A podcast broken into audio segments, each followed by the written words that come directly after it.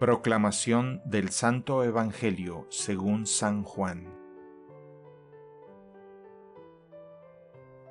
Al día siguiente vio Juan el Bautista a Jesús que venía hacia él y exclamó, Este es el Cordero de Dios, el que quita el pecado del mundo.